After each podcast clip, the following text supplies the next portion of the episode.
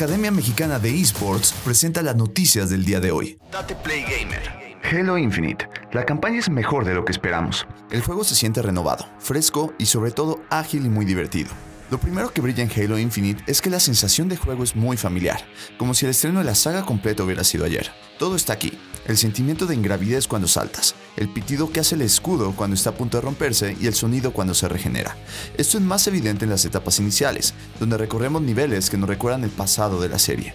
Bien se nos podría presentar como cualquier otra entrega de Halo y no nos daríamos cuenta de que se trata de una nueva. Y a pesar de que se siente tan familiar, tan pronto como pone las manos en el control, las novedades te asombran.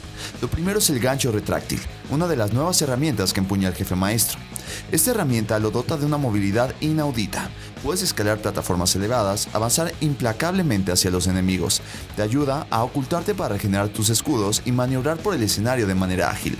Lo mejor es que su uso es tan natural que parece que se trata de una herramienta que hemos usado toda la vida. Asimismo, el jefe ahora cuenta con un detector que resalta armamentos y objetos de interés alrededor de él con el fin de orientar al jugador, de la misma manera en que sucede en otros títulos. Y honestamente es una función que utilizamos frecuentemente, incluso en el calor del combate para encontrar con facilidad el armamento. No es la única sorpresa bajo del brazo.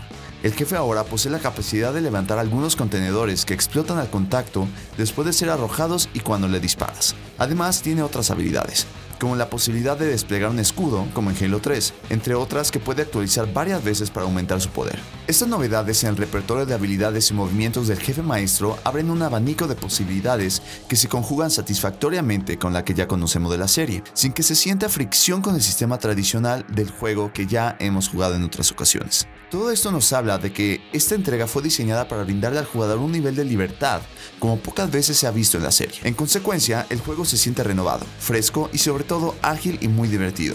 Halo Infinite te invita a experimentar y a resolver problemas de maneras creativas como nunca antes se había hecho. Por otro lado, tenemos que hablar sobre el mundo abierto.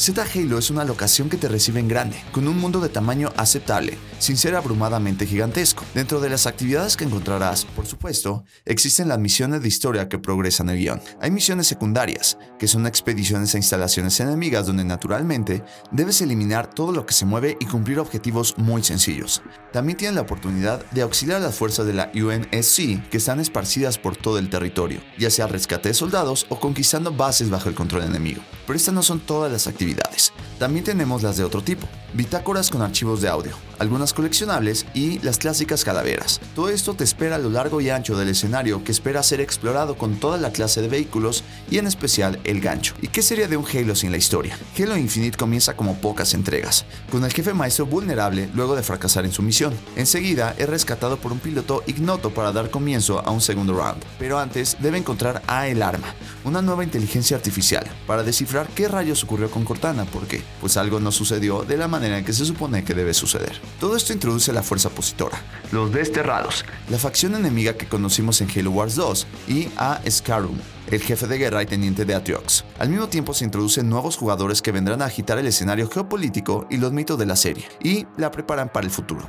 Algo interesante sobre la historia no son los acontecimientos, sino más bien la caracterización del jefe maestro, pues es representado como nunca antes en la serie. A pesar de que está cubierto con cientos de capas de armadura, su comportamiento y lenguaje corporal es sumamente expresivo. Además, el guion está hecho con bastantes momentos de drama para humanizarlo. Sin duda, esta es una oportunidad especial para su desarrollo. Y así llegamos a la conclusión. No podremos hablar de todo el juego sin que tú lo juegues. Nos sorprende que 343 Industries haya cumplido la misión de retener lo característico de la fórmula original para ofrecer la experiencia que anhelan los fans, evitando que se sienta repulsión por mecánicas polémicas o cambios radicales. Lo nuevo que se añade se siente orgánico con lo original, pero sobre todo se trata de una entrega que se juega bien, tiene una buena duración, dificultad y prepara la serie para un futuro prometedor. Es muy similar a una línea de diálogo entre el piloto y el jefe maestro, donde el primero le comenta al segundo que no es momento para hacerse el héroe, a lo que el jefe responde, no, hacemos nuestro trabajo. Esto es lo que se siente con 343 Industries. Halo Infinite funciona porque entendieron a la perfección lo que debían hacer, su trabajo. A pesar de que se llega a sufrir por su formato, recomendamos Halo Infinite ampliamente.